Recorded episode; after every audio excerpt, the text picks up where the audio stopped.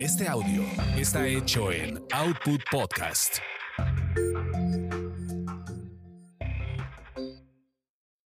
Bienvenidos sean a esta su orgasmería de barrio, donde nos clavamos en la textura de la sexualidad. Mi nombre es arroba tulipán gordito y la banda que me respalda.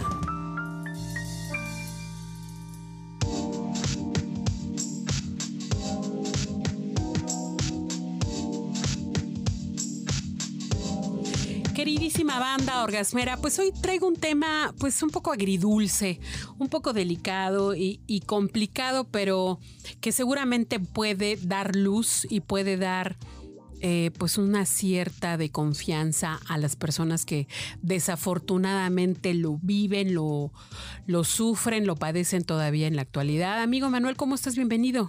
Gracias, amiga. Muy buenas tardes. Oye, sé que además tú tienes experiencia también en el tema porque te dedicas a esto del litigio, eres medio abogánster un poco, ¿no? Eh, pues mira, más que en el tema del litigio, sobre todo en la parte de la prevención de la violencia y en todos los aspectos, sobre todo en la parte de la violencia sexual, que yo creo que es un tema que vamos a tocar ahorita, ¿no? Sí, lo vamos a tocar porque eh, fíjate que hace, hace ya algún tiempo yo me enteré de que un destacado músico de origen mexicano, Carlos Santana, fue víctima de abuso sexual cuando era niño. Híjole, ¿cómo crees? Sí, así es, así es, así es. Él, él lo, lo, lo, contó en alguna ocasión y que además pues fuera algo que lo hacía pues sentirse terrible, por supuesto, lo llevó a tener una conducta autodestructiva durante un tiempo y que bueno, eh, fue un proceso que le costó trabajo, pero que pudo salir de esa situación y que la música fue algo que siempre lo ayudó. Es él tuvo estos, eh, estos episodios de abuso sexual cuando tenía entre 10 y 12 años de edad. Uf. O sea que sí, sí fue algo. Sobre todo una edad impactante, ¿no? Claro. Yo creo que cuando estás explorando la parte de tu sexualidad o estás tratando de entender este tu identidad sexual como tal y el sufrir una, una, agresión sexual de esta índole, híjole, eso es terrible. Sí, en caray. todos los casos. Sí, caray. Fíjate que, bueno, y no solamente él, ahora sí que buscando información del tema, resulta ser que otros famosos han, han tenido esta situación, ¿eh? Y en edades así como lo mencionas, adolescencia o desde muy pequeños. Otro de ellos es Marilyn Manson. Marilyn Manson cuenta inclusive que, que, estuvo expuesto a pornografías, a masoquismo, zoofilia por parte de su abuelo, que era medio pinche loco trastornado. Seguramente. Y que lo, lo hacía que, que, viera este tipo de, de, de prácticas en, en, en, cintas, ¿no? En películas porno. Y que después, pues un amigo suyo mayor, ahora sí que expuesto a esta situación, pues ya empezó a abusar sexualmente de él. Otro famoso que además a mí me impactó eh, cuando conocí otra parte de la historia fue Axel Rose. Axel Rose, el líder de la banda de Guns N' Roses, él claro. fue también víctima de abuso sexual. Un tiempo eh, dicen que hasta se peleó muy, muy gachamente con, con el que era su, su, guitarrista. ¿Cómo se llamaba ese guitarrista? ¿Cómo se llama? Ay. Slash. Porque al buen Slash se le ocurrió grabar con Michael Jackson cuando estaba siendo precisamente acusado de este, de este terrible delito. Otro es Ozzy Osbourne. Si lo dices, no, pues sí, sí, como no, pues sí está bien dañado, ¿no?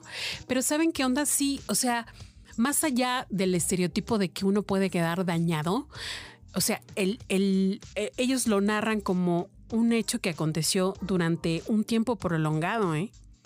Y que sí les llevó bastante tiempo salir del trauma, reconocerlo, recordarlo, pero además poderlo hablar, poder denunciarlo. Y finalmente Tim Roth.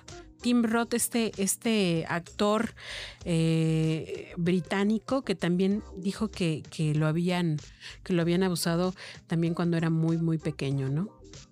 Así es que bueno. Fíjate nada más eso.